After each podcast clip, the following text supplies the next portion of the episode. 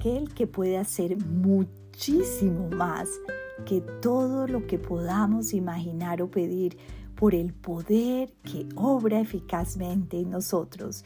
Efesios 3:20. El poder de Dios es ilimitado. Qué gran verdad y bendición reconocer que tú puedes obrar, Señor, más allá de todo lo que yo pueda imaginar o pedir. Te alabo hoy por esta maravillosa realidad en mi vida. Te amo, Señor. Perdóname cuando te limito en mis pensamientos en cuanto a lo que tú puedes hacer por mí y por mis seres queridos y amigos.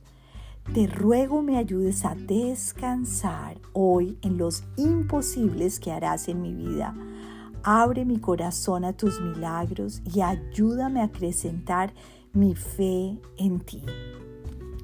¿Dónde necesitas ver hoy un milagro en tu vida?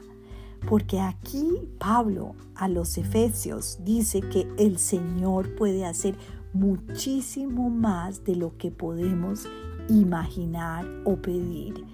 Entonces debemos esperar, el Señor sí obra, debemos pedirle al Señor que intervenga en esas situaciones donde parece que no avanzamos y pedirle que Él se glorifique, que Él toque su brazo se mueva y veamos su mano poderosa en una sanidad de corazón, en una sanidad física, en la respuesta a un trabajo, en la reconciliación con un ser querido, en un trabajo que se abra, en oportunidades para ministerio, en personas que lleguen a conocer a Cristo y mucho más.